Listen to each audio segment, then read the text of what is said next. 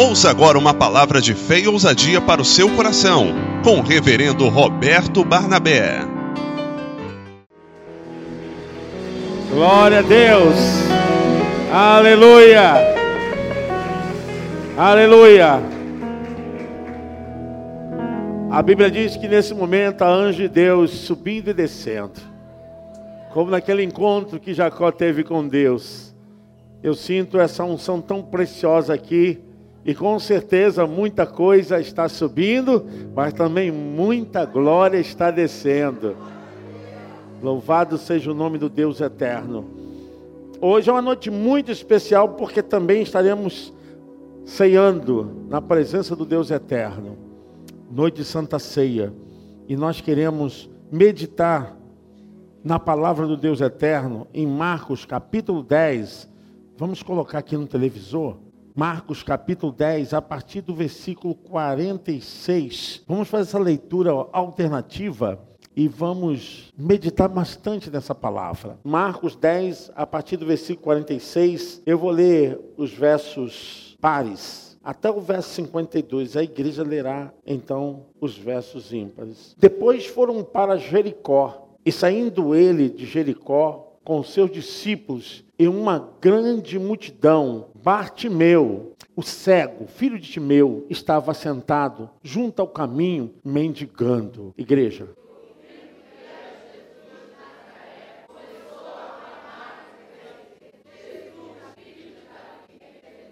E muitos o repreendiam para que se calasse, mas ele clamava cada vez mais: Filho de Davi, tem misericórdia de mim.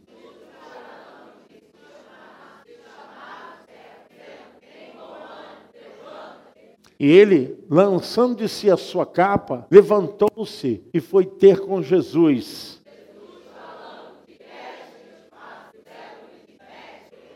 E Jesus lhe disse: Vai, a tua fé te salvou. E logo viu e seguiu a Jesus pelo caminho.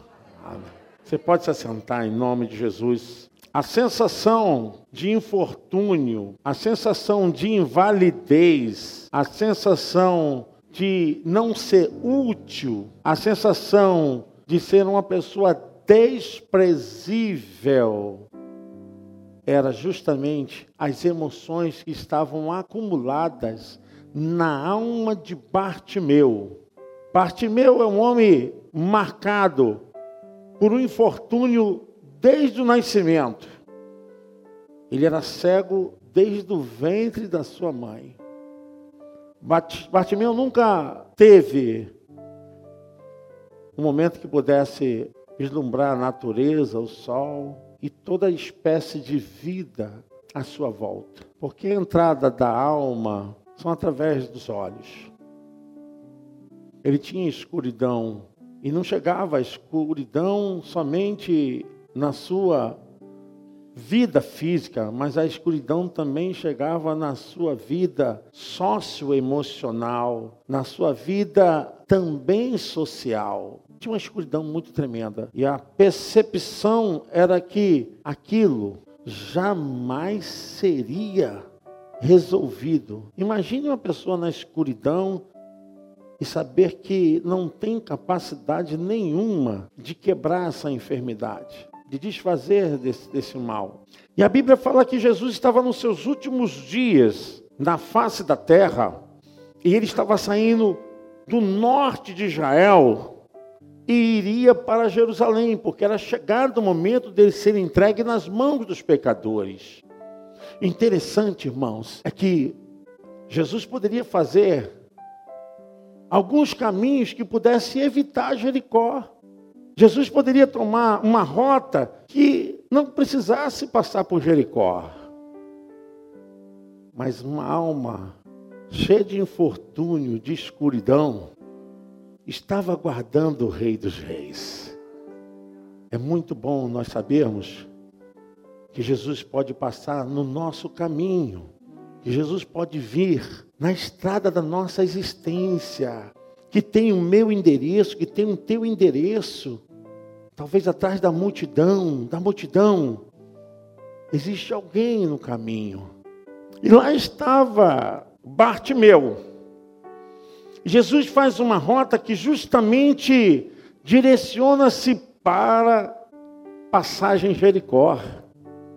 Ele tinha outros caminhos, ele podia pela rota, segundo os romanos, chamada o caminho do mar, que era a planície costeira pelo mar Mediterrâneo. Ele fugiria das montanhas de Samaria, porque o mar Mediterrâneo está acima do mar da Galileia, e ele fugiria completamente pela planície do mar Mediterrâneo. Jesus também poderia ir pelas montanhas de Samaria, mas Jesus, como ia com uma caravana de pessoas, ele sabia do risco, porque das intrigas que existia entre judeus e samaritanos. Jesus evitou de colocar a vida das pessoas em perigo, porque poderia acontecer algum acidente, algum entroncamento por causa dos problemas étnicos, culturais relacionados à fé. Jesus pega o caminho justamente esse caminho que vai levar pelo Rio Jordão, pelo mar da Galileia, ele vem, pelo Rio Jordão ele desce, porque o Rio Jordão está abaixo do mar Mediterrâneo, pelo menos a 400 a 500 metros. Quer dizer, ele desce, mas Jerusalém está acima do mar Mediterrâneo 800 metros. Quer dizer, ele subiu, na verdade ele desceu, depois subiu 400 mais 800, são 1.200 metros. O que acontece é que Jericó era a rota de qualquer pessoa que tivesse que descansar. Jericó é um oásis, é uma cidade em pleno deserto da Judéia, ou semideserto. Era um lugar inóspito, um lugar onde as pessoas passavam pelo deserto da Judéia, tinha que recarregar as suas forças aonde? Em Jericó. Jericó era o lugar onde as pessoas tinham que encher o armazenamento de água, porque era considerada a cidade das palmeiras, fontes de água abundante em Jericó. Jericó foi considerada uma cidade de veraneio.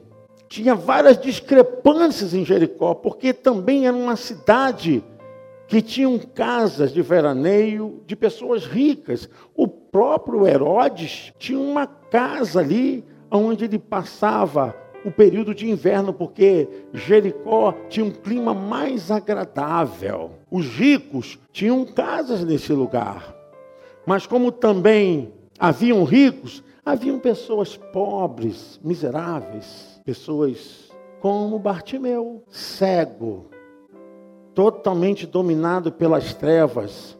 E como era um período de festa em Jerusalém, o que, que pensou Bartimeu? Vai ser o momento que eu vou precisar me esforçar para esmolar. Por quê?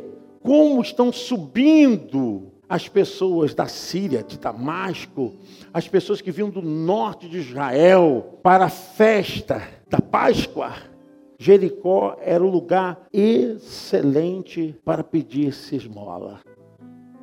Bartimeu se colocou no caminho, porque no caminho, justamente, onde passavam as caravanas, ele procurou com estratégia um lugar devidamente que pudesse alcançar o maior número de gente. E justamente Jesus, ele precisou passar em Jericó.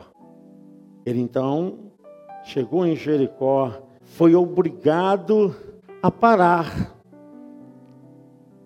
Porque Jericó era lugar de alojamento, fonte de água, de reabastecer, para continuar a jornada, subir as montanhas, porque Jerusalém está sobre os montes. Chegar até Jerusalém era uma cidade conhecida pelas suas frondosas palmeiras, fonte de água. E foi lá em Jericó que o próprio Deus também mandou o povo tomar aquela terra. Se vocês se recordam, Josué, mas Jericó foi reconstruída por Herodes. Foi também em Jericó que Jesus se encontrou com aquele homem que coletava impostos, aquele homem que subiu uma árvore para conhecer o Senhor Jesus Cristo, chamado Zaqueu. Foi lá em Jericó. E agora acontece essa evidência tremenda de Bartimeu cego, totalmente desprezado, um homem sem futuro. Apesar das muralhas de Jericó terem caído, apesar das muralhas terem sido derrubadas por Deus, mas comumente, como nós construímos muralhas que dificultam as relações, como nós seres humanos somos capazes de construir muralhas que impedem as pessoas de ter acesso, de terem aproximação. Jericó havia sido destruídas suas muralhas físicas, mas havia erguido uma muralha de discrepância social. Lá estava erguidas algumas muralhas, como muralhas enormes sociais. E a muralha também do egoísmo, do descaso. E esse homem é prova disso, porque quando Jesus vai se aproximando dele, a fala da multidão é a fala da própria razão da consciência social da cidade. Quando Jesus vai chegando e se aproximando, e Bartimeu sabe que poderia ter uma oportunidade muito mais do que quantitativas de cifras, de dinheiro. Ele se desperta, a alma dele pula. Ele começa então a imaginar: ele pode me dar a visão. E quando a multidão vai se aproximando, ele vai gritando, e quanto mais ele gritava, a multidão dizia: Cala tua boca! Essa fala é uma fala de uma postura social da cidade, porque ele era um homem pobre, um mendigo, um miserável, um mal cheiroso. Quem vai dar atenção a esse homem? E as muralhas foram erguidas da divisão social, do egoísmo, da prepotência. E a gente vê sentindo na alma Sabe, irmãos, existe uma coisa que a gente não pode parar: é de clamar a Deus. Nunca pare de clamar. Nunca pare de clamar. Eu vou te dar aqui algo importante. Quer ter vitória? Quer ter vitória? Diga assim: Eu quero, pastor. Diga mais uma vez: Eu quero, pastor. Clame ao Senhor. Eu não sei qual a área que você precisa mas você vai ter a vitória, porque essa escuridão, ela pode ser difícil para mim e para você. Ela pode ser difícil para as pessoas que estão à nossa volta. E posso te dizer, algumas pessoas até acham que esse teu problema não tem jeito, como pensaram de Zaqueu. Mas aquele homem acreditou que o seu clamor poderia fazer a diferença o seu clamor ao Deus Todo-Poderoso faz a diferença. Amém? Você pode aplaudir o Senhor? Faz a diferença.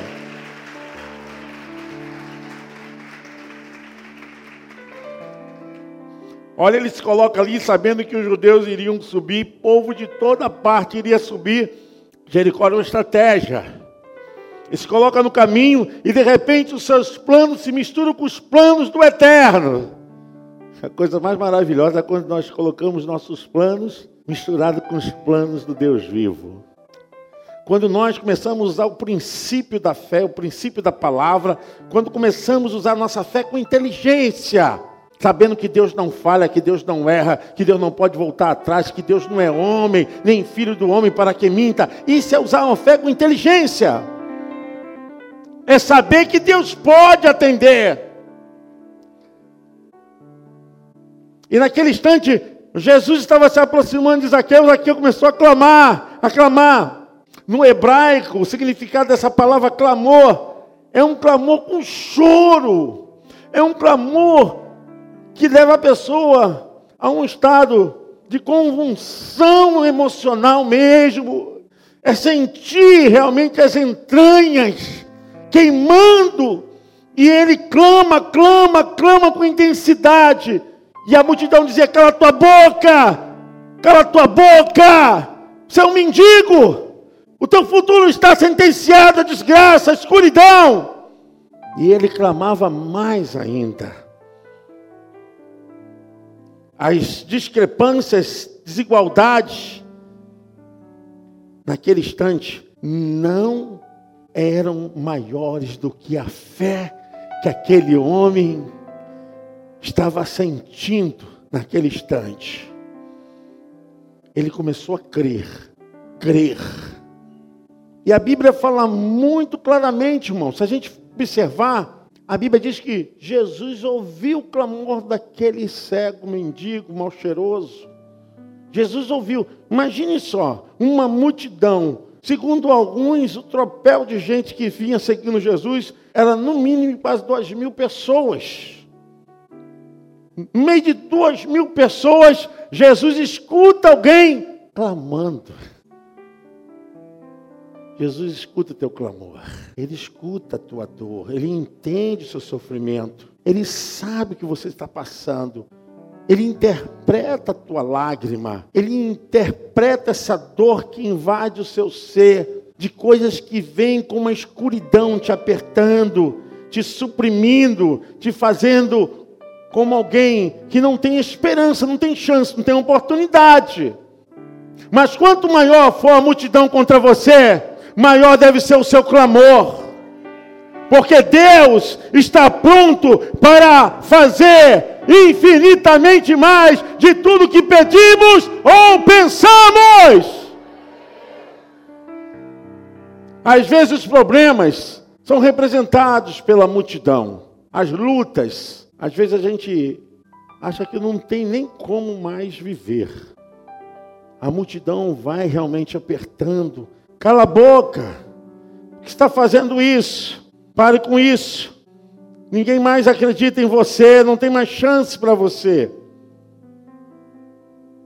E foi isso que aconteceu com Bartimeu. Ele clamou, clamou, clamou, clamou, até que a Bíblia fala, irmãos, está claro o texto.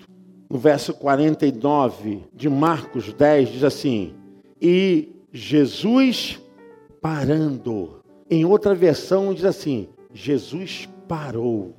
Amém? Um mendigo, mal cheiroso, sem nada que pudesse ser reconhecido sobre referências terrenas de bens, de dinheiro, mas uma alma flamingerada, uma alma necessitada, uma alma que esperava em Deus, uma alma que sabia que aquela era sua última oportunidade. Quando a gente olha, como pode um Deus eterno, o Todo-Poderoso, o Criador dos céus e da terra, aquele que criou todas as coisas, e a Bíblia fala lá em João capítulo 1: e nada sem ele se fez, tudo que foi criado foi por meio dele, de Jesus Cristo. Toda excelência, toda glória estava em Jesus. Jesus, o Rei dos Reis, Senhor dos Senhores. Mas ele para a sua agenda, ele para o seu relógio, ele para o seu tempo, ele para a sua vida para atender um mendigo, para atender aqueles que ninguém queria. Ele para para ouvir aquele que não tinha nada para oferecer. Pelo contrário, ele estava ali porque era um miserável, carecendo das moedas e da ajuda das pessoas. Mas o texto diz no versículo 49: E Jesus parando disse que o chamassem. E chamaram o cego, dizendo-lhe: Tem bom ânimo, levanta-te, que ele te chama. O verso 50 diz: E lançando de si a sua capa, a capinha velha, surrada, fedorenta, mas era o seu maior bem, que protegia do sol, da chuva, que era o seu colchão, que era o seu cobertor. A Bíblia diz que ele tira aquilo, se lança fora, lançando de si a sua capa, levantou-se e foi ter com Jesus. Verso 51 diz: E Jesus falando, disse-lhe: Que queres que te faça? Jesus queria uma autoafirmação dele, saber se a fé dele foi impedida. E o cego lhe disse: Mestre, que eu tenha vista. Que eu tenha vista. E Jesus lhe disse: Vai, a tua fé te salvou. E logo seguiu pelo caminho. Queridos, sabia que quem nascia em Israel, quem nascia na Palestina, com uma deficiência visual, era um portador de maldição, era considerado um maldito, era uma doença que condenava a pessoa que, por seus antepassados ou seus pais, ele estava pagando algum castigo, era um amaldiçoado, era considerado um impuro. E quando eu olho para Bartimeu, eu vejo a figura de cada um de nós. Nós que éramos portadores dessa maldição. Nós que trazíamos a marca do pecado. Nós que víamos debaixo de uma sentença da herança dos nossos primeiros pais, de Adão e de Eva. Nós não tínhamos a cegueira física, mas todos nós nascemos debaixo da maldição da cegueira espiritual. Todos nós. O mesmo que aconteceu com Bartimeu, é o mesmo que aconteceu comigo. Com Bartimeu não só abrir os seus olhos físicos, mas também abriu-se os olhos espirituais. Jesus perdoou os seus pecados. E eu fico aqui pensando, irmãos, Quantos cegos tem à beira do caminho? Quantos cegos tem na porta da sua casa? Quantos cegos tem no seu condomínio, na sua avenida, na sua rua? Quantos cegos estão clamando: Jesus, filho de Davi! E nós estamos, cala a tua boca! Nós não conseguimos ainda sair da síndrome de Jericó, das discrepâncias, das desigualdades. O muro já caiu, igreja. Pastores, o muro já caiu. Nós não podemos levantar mais o muro da separação. Você não é melhor porque você tem mais condições financeiras, mas porque você agora está livre da sua cegueira espiritual. Jesus parou, porque tinha muito mais para dar para aquele cego. Abrir seus olhos espirituais. E uma das coisas que a gente tem que sair daqui, pelo menos sabedores, Deus não aceitava no Velho Testamento que pessoas não acolhessem os cegos. Olha que coisa interessante. Podemos ver em Levítico capítulo 25, verso 35 ao 38. Uma das coisas que Deus não aceitava era justamente essa acepção da condição social. Levítico 25, do 35 ao 38. Para que viva contigo, não tomarás dele usura nem ganho, mas do teu Deus terás temor, para que teu irmão viva contigo.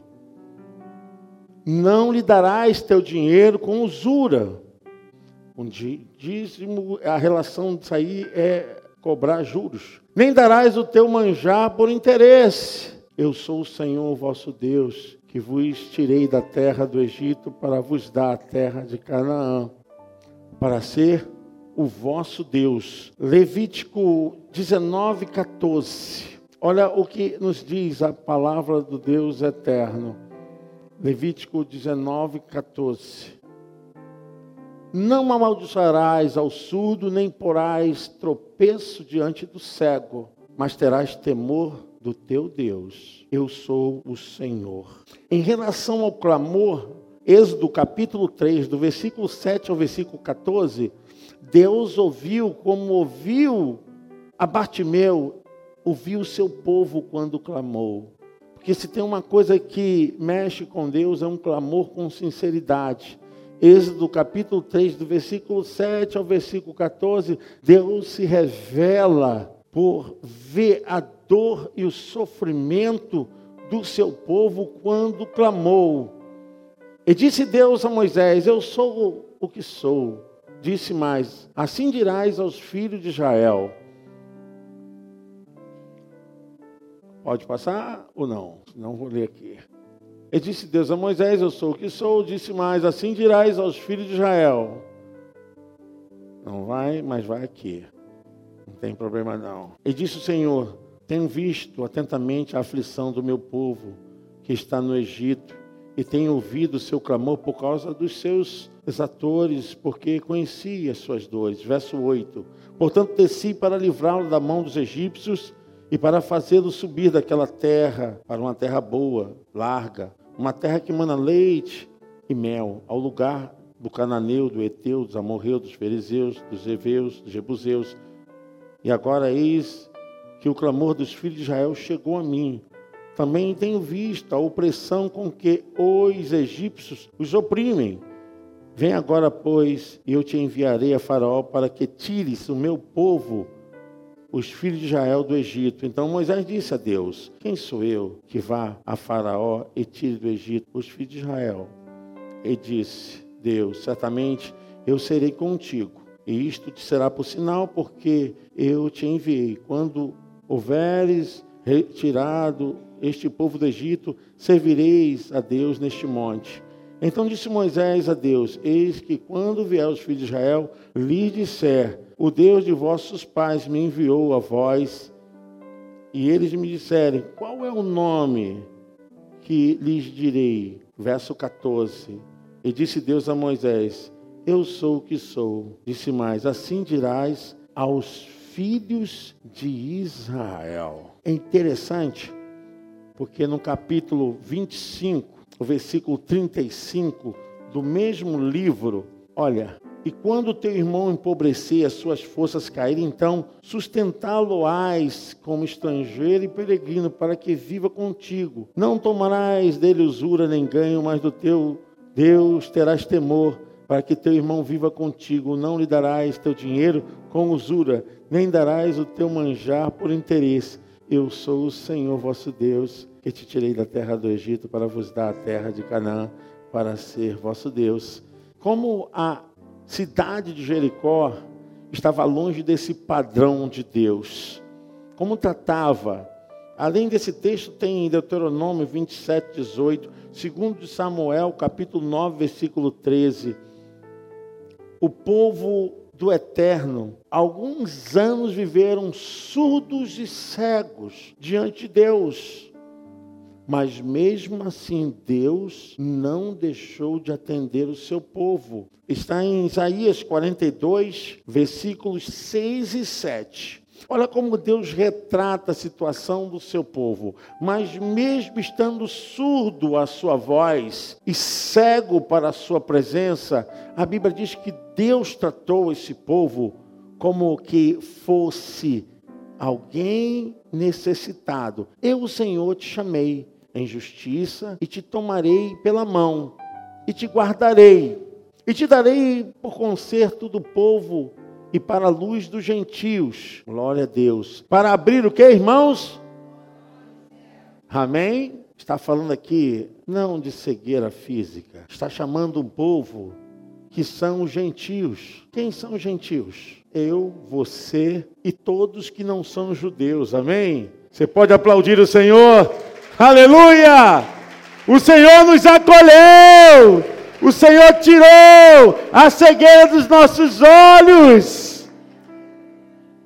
para tirar da prisão os presos e do cárcere os que jazem que em trevas. Que coisa tremenda é esse texto. Quando Bartimeu estava ali clamando e a cidade de Jericó estava tão longe do princípio da lei do Deus eterno, mas Jesus não se esquece daquele que está na estrada, na estrada da sua casa, na estrada do seu trabalho, na estrada dos filhos, na estrada do desemprego, na estrada da doença. Jesus não se esquece daquele que está na estrada. Jericó tinha uma passagem. E a estrada que Bartimeu ficou foi justamente na saída de Jericó. É a estrada que Jesus vai passar.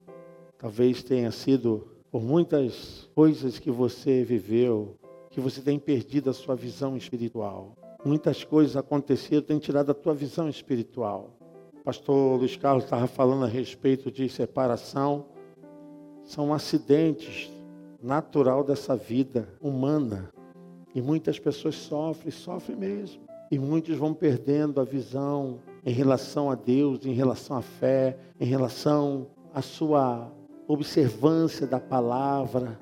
Espiritualmente, você talvez tenha sido tão cego ou mais cego que Bartimeu. Existem algumas coisas que não foram ainda resolvidas dentro de você. Há uma escuridão, tem trevas dentro da sua alma.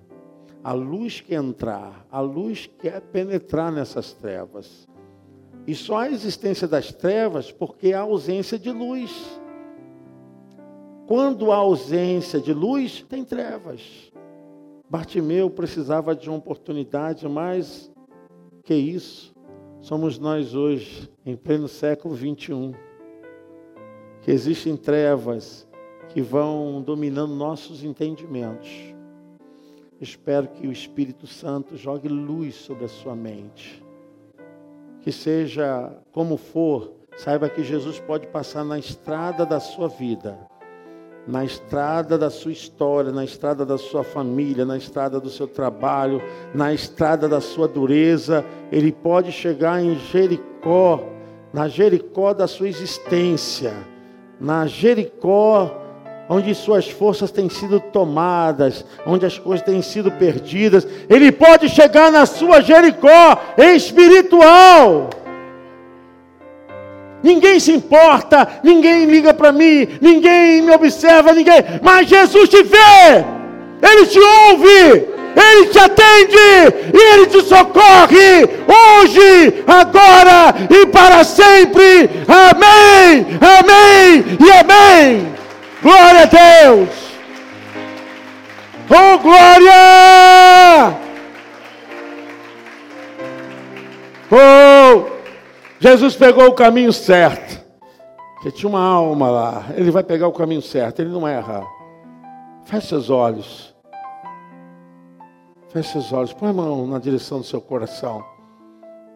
Senhor, eu quero nessa hora entregar a vida desse meu irmão, dessa minha irmã. E ainda, Senhor, que as trevas tentam permanecer na vida, na alma, tentam permanecer na mente, no sono, na casa. Tente permanecer na vida dos filhos, da família. Senhor, as trevas nunca poderá ser mais forte do que a tua luz. E nessa hora, Pai bendito, eu faço um ato profético, aonde há trevas, meu irmão, na sua vida. Olha, eu quebro essa maldição de trevas, essa maldição de impedimento agora na sua vida, na história da sua família agora. Abra os seus olhos e enxergue a glória do Deus eterno. Deus Todo-Poderoso Clame ao Senhor, clame ao Senhor, clame ao Senhor, clame ao Senhor. O próprio Jeremias falou para o povo, o povo precisava se despertar. E Jeremias falou: se vocês clamarem, clame a mim, clame a mim, e eu vos ouvirei. Senhor, que seja uma noite de clamor a Ti. Ajuda, meu Pai e abençoe as almas. Como tu entraste na estrada de Bartimeu, entre na estrada de cada vida, de cada família essa noite. Hoje é um tempo de você voltar-se para Deus. Hoje é um tempo de você clamar ao Senhor. Um clamor de choro, um clamor de contrição, de quebrantamento, de arrependimento um clamor de mudança, um clamor que possa verdadeiramente abrir os seus olhos. Eu oro por você agora. Eu oro pela sua alma, pela sua história. Chega de trevas. Que o Senhor quebre agora todas as trevas da sua existência, em tudo que você fizer, acabou a maldição, não existe mais trevas. Em nome de Jesus, você pode dizer assim: Eu recebo, pastor. Eu recebo, para a glória de Deus. Você pode aplaudir o Senhor. Glória a Deus. Aleluia.